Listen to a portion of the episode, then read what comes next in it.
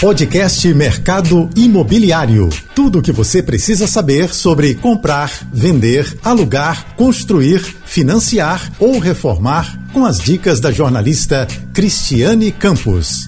Olá, tudo bem? Hoje o nosso bate-papo vai ser com Cláudio Castro, diretor da Sérgio Castro Imóveis. Em primeiro lugar, Cláudio, muito obrigada por ter aceito o convite. É a primeira vez que você vem aqui no nosso programa e eu queria que você falasse de um assunto tão importante que está aí movimentando pra caramba é, jornais, revistas, a população em geral, que é a, a revitalização do centro do Rio, que acredito que agora realmente está acontecendo, está saindo do papel.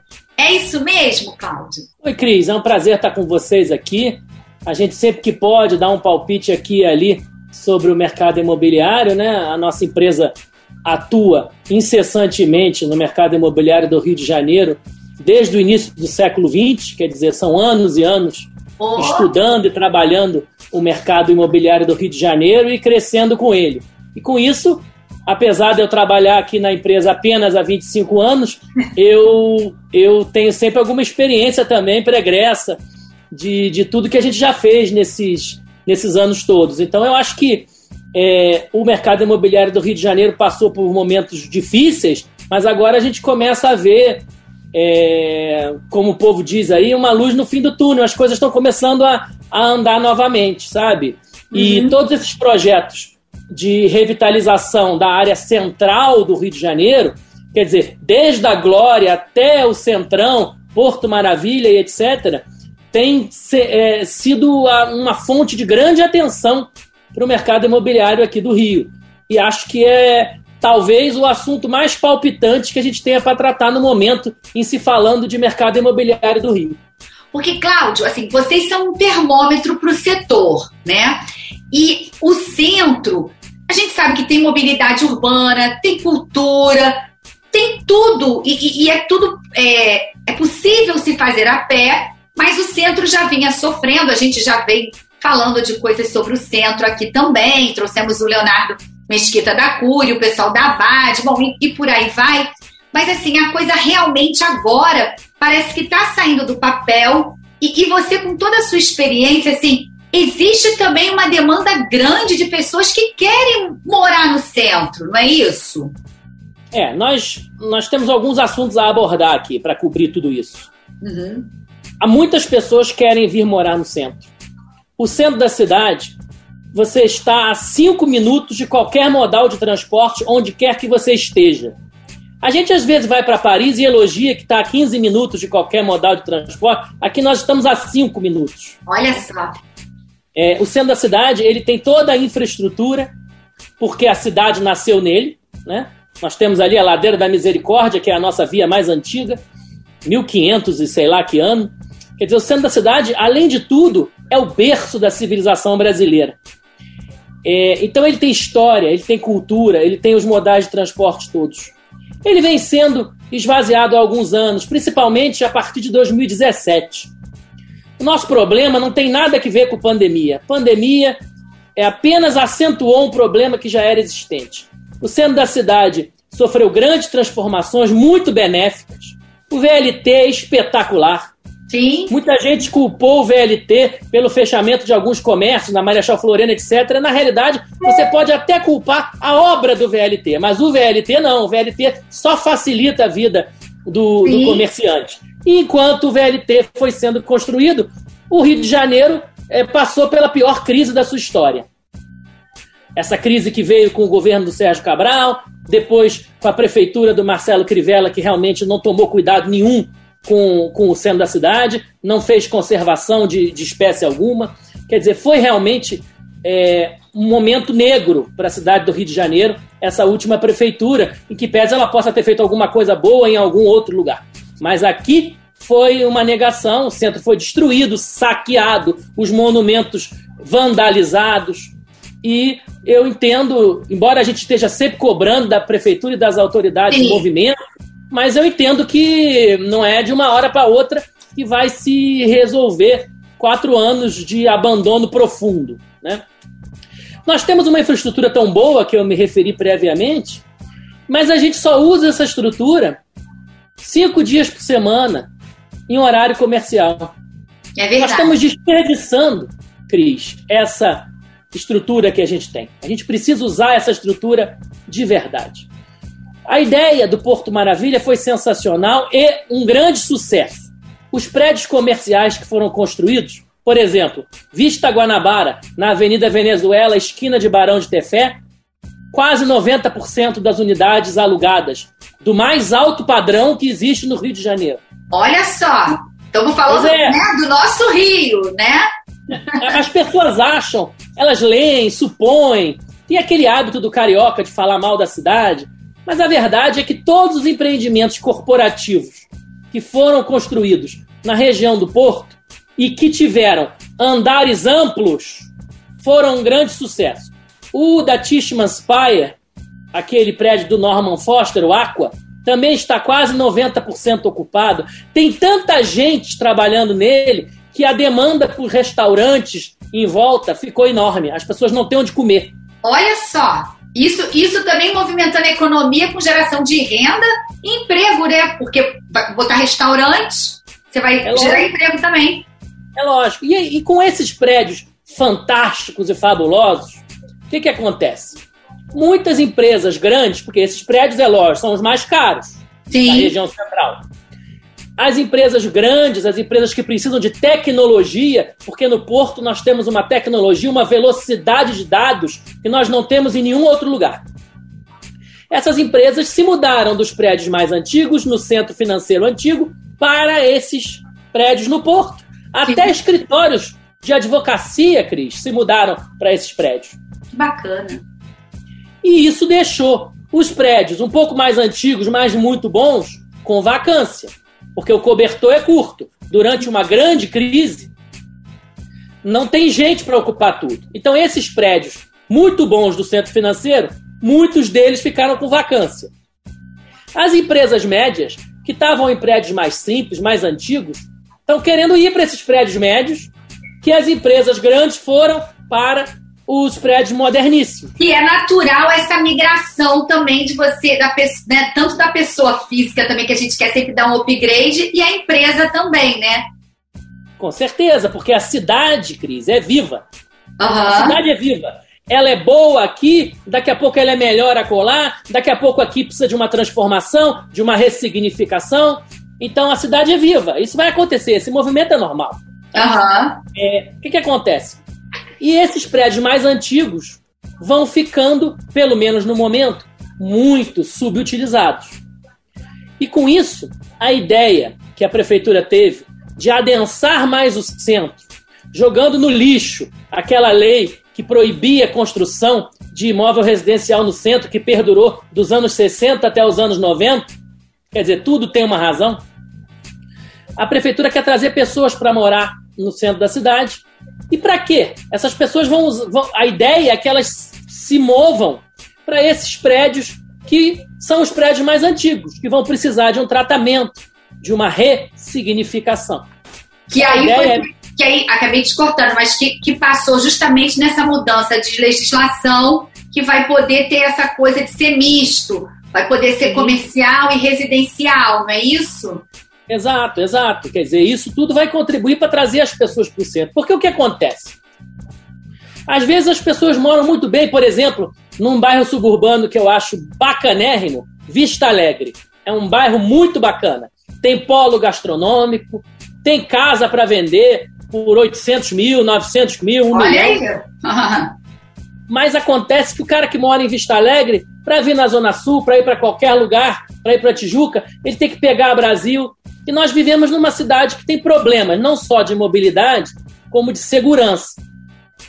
Então, é, as pessoas que têm que passar em regiões conflagradas, as pessoas que precisam morar perto do trabalho, elas vão ser atraídas, e de fato estão sendo, por empreendimentos como o que a Cure lançou recentemente lá no Sim. Porto Maravilha que foi um sucesso de vendas que até anteciparam o, o lançamento do, do, da outra torre, né?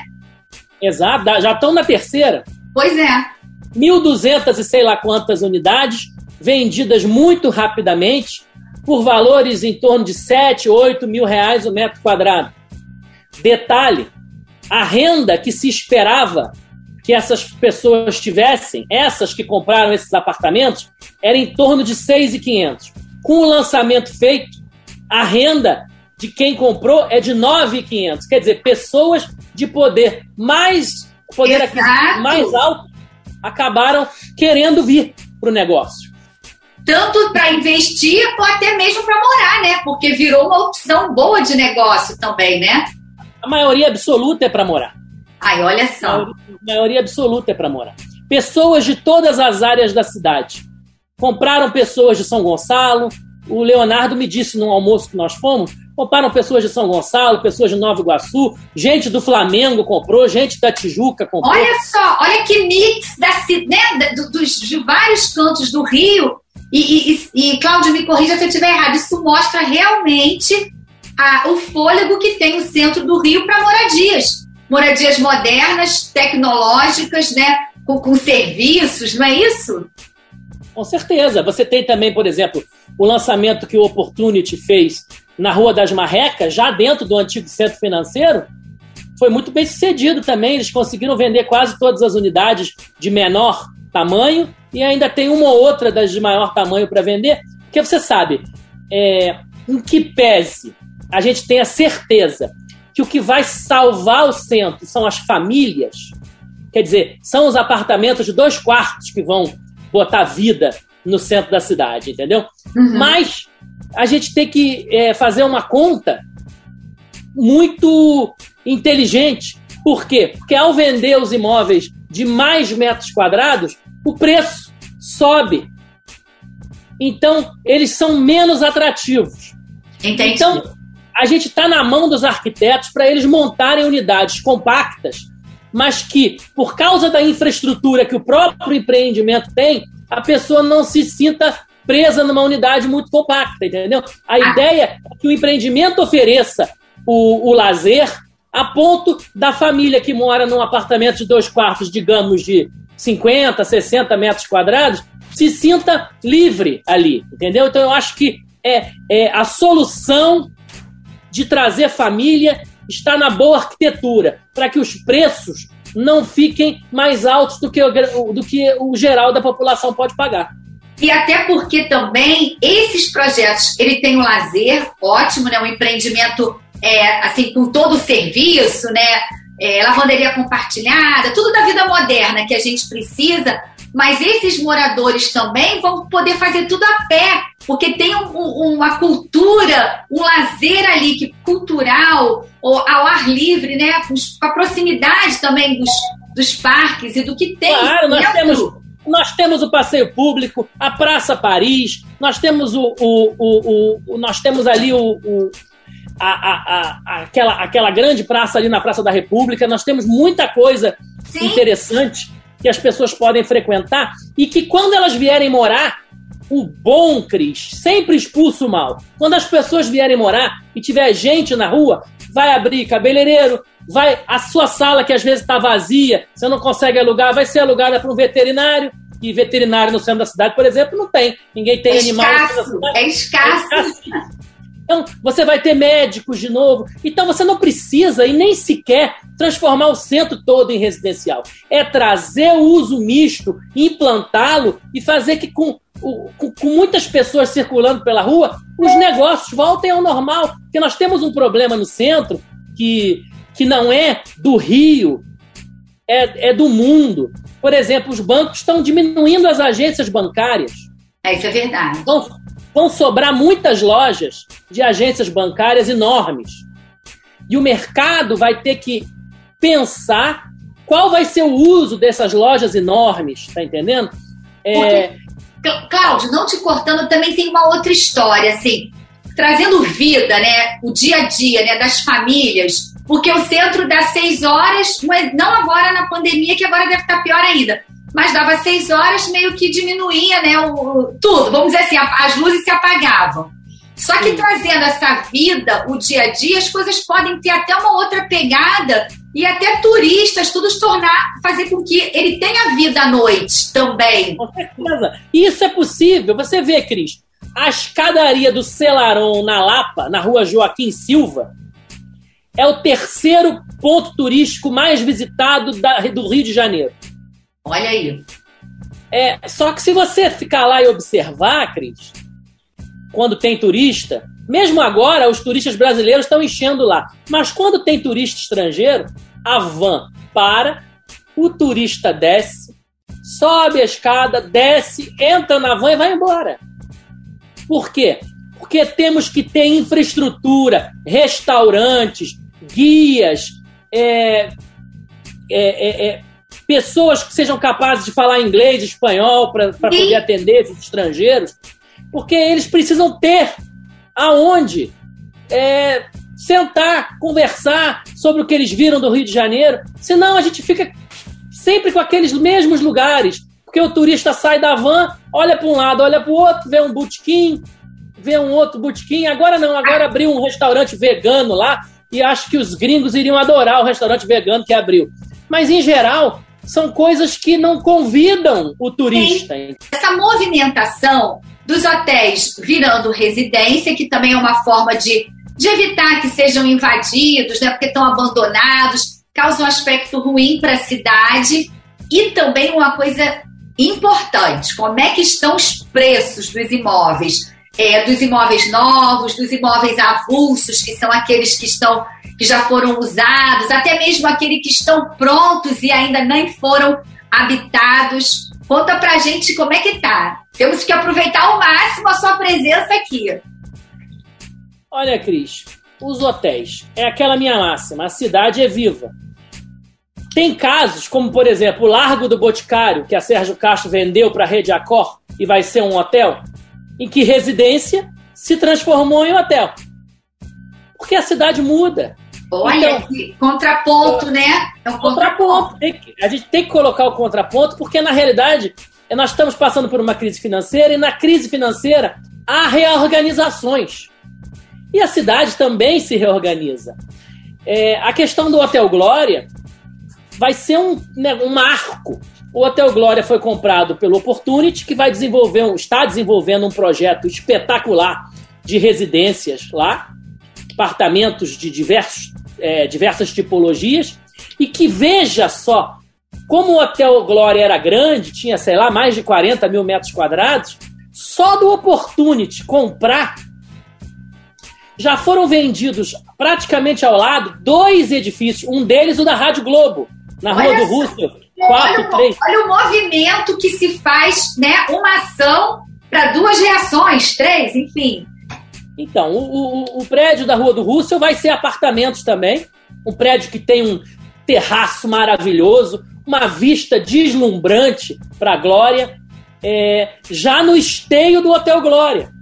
E, e aí nós própria, seguindo ali também tem um da que era Palace, Flamengo Palace também, que é, logo a ali. A D2J ali, comprou também. Isso, logo ali a D2J comprou o Flamengo Palace, que era do seu Abrão, que era explorou esse imóvel desde os anos 60 como hotel.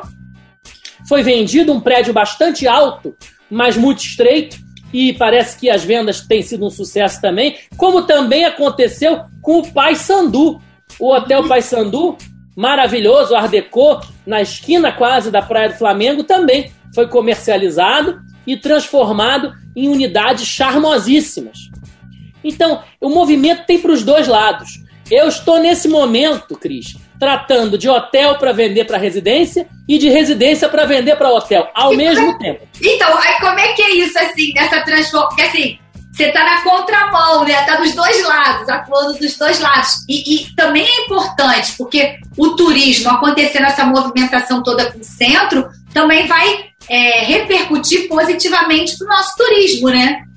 Com certeza, com certeza. Eu sei de pelo menos mais dois hotéis do centro que devem, nos próximos anos, se transformar em residencial, mas estou contratado para buscar prédios em Copacabana para poder transformar em hotel. Então, na realidade, é, isso aí é uma coisa que, que joga para os dois lados. E, e, a corretagem, é, o corretor, ele não vende nem compra, ele intermedia a venda intermedia a compra. Então eu sou contratado para fazer uma coisa para um e o oposto para o outro. E Sim. é na hora que a gente casa os dois que dá negócio, né? Deu, deu match. Agora, uma outra coisa. antes da gente chegar no preço dos imóveis, você vê, a gente falou do centro, falou da Zona Sul, você falou de Vista Alegre, muito bem colocado. Assim, tem a barra, ou seja, neste momento né, de pandemia para cá, né, pegou todo mundo, nós aqui, o mundo, mas a gente, nosso mercado que estava um pouco lento, começou a reagir e a surpreender. Ou seja, os lançamentos também estão acontecendo em várias regiões da cidade. Tá bem pulverizado, não tá? É, o bingo, o bingo arpoador foi vendido para a construtora Byte agora por um valor bastante representativo, pertencia à rede Windsor de hotéis, que lá iria erguer um hotel, e foi vendido e vai ser provavelmente um dos lançamentos mais espetaculares dos últimos anos. Entendi. Ou seja. Outro, o Hotel Everest também foi vendido para uma construtora que vai fazer também lá residencial. Quer dizer, é, é, você vai ter.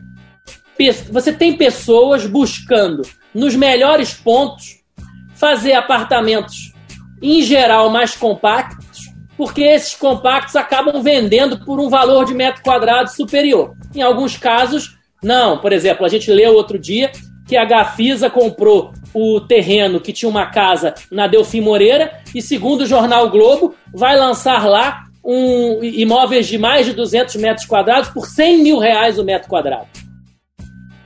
Quer dizer, esse movimento é geral. É geral. Nós estamos nós estamos também mandatados por empresas que estão buscando comprar prédios inteiros na Vieira Solta e na Delfim Moreira para poder ou destruir ou retrofitar e fazer como a Gafisa está dizendo, vender para os super ricos. Porque os super ricos estão buscando aumentar o tamanho das suas casas, porque a pandemia deixou eles meio chateados de ficar trancados em apartamentos. Alguns foram para suas casas de praia, para a Fazenda Boa Vista, para Búzios, para onde for, porque é, você, eles se deram conta de que a casa, o ideal é que se eles podem, é ideal é que a casa seja maior, né? Entendi. E, então, isso é uma tendência. Tá, então a gente tem aqui duas coisas.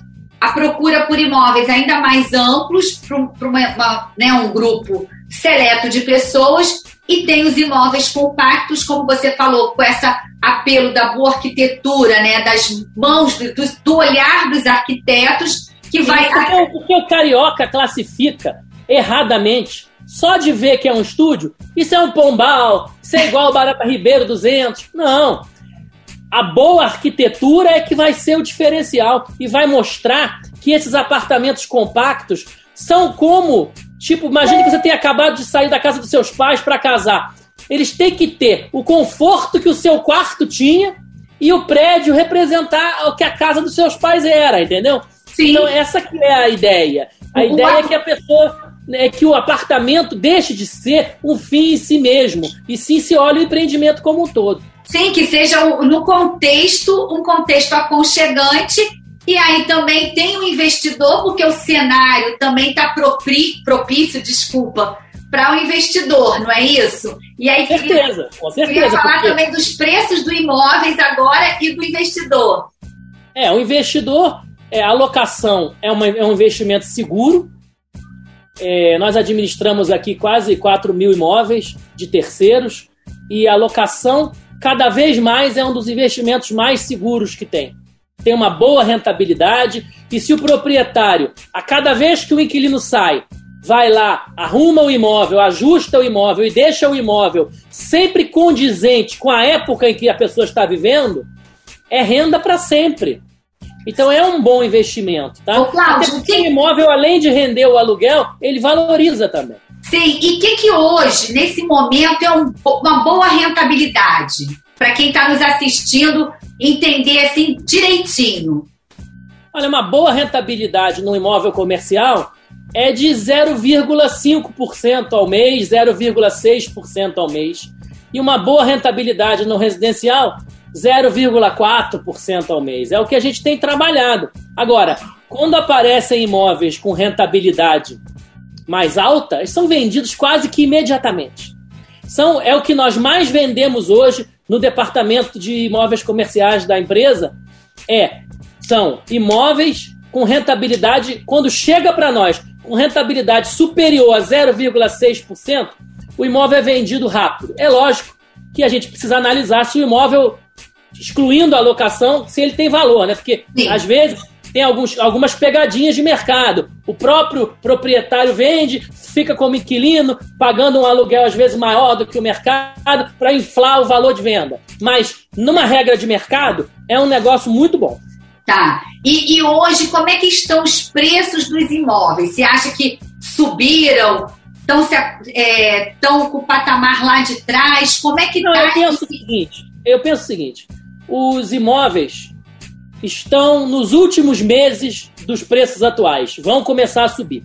O custo de construção enlouqueceu. O custo do ferro enlouqueceu. O custo da madeira enlouqueceu. O que, que acontece? Os construtores têm falado que a construção está custando mais ou menos 5 a 6 mil reais o metro quadrado. Quanto mais cresce o preço da construção, o valor dos imóveis tem que aumentar. Uhum. Porque as pessoas não vão aceitar vender algo que, é, quando elas olham o preço de um imóvel em lançamento, o imóvel novo vale mais. Isso é óbvio, é uma, é uma regra de mercado. O imóvel novo, comparado com outro, na mesma localização, vale mais. Por exemplo, nós vendemos apartamentos na Avenida Atlântica na base de 15 a 18 mil reais por metro quadrado.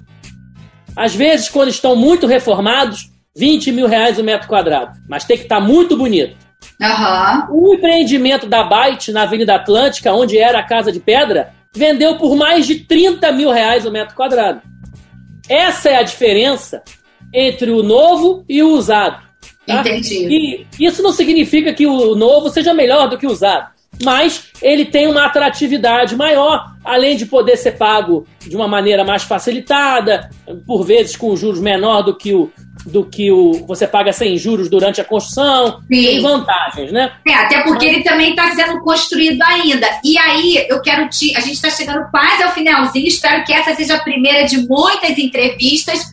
É, a Caixa Econômica anunciou mais uma redução na taxa de uma linha de crédito dela. Isso para o mercado também é muito bom, porque existe um público muito grande que consome e até mesmo às vezes quem tem condições está optando até pelo financiamento por conta das taxas ainda acessíveis do que se descapitalizar, não é isso? Queria que você falasse isso para a gente fechar.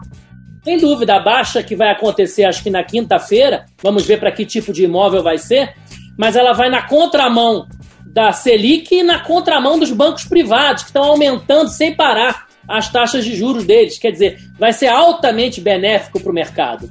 E o financiamento é uma opção de vida. Você coloca aquilo na sua conta, é, que você vai pagar todo mês, e se mantém capitalizado para uma emergência, para uma oportunidade. Eu tenho diversos clientes que têm dinheiro e investem com imóveis em lançamento parcelado. Porque, assim, é uma opção, né? Ele não está se descapitalizando, vai se beneficiar da taxa ainda mais em conta, mesmo com esses aumentos que a Selic é, vem sofrendo ao longo do ano, e ainda está vantajoso dele fazer esse negócio, não é isso? Sem sombra de dúvida.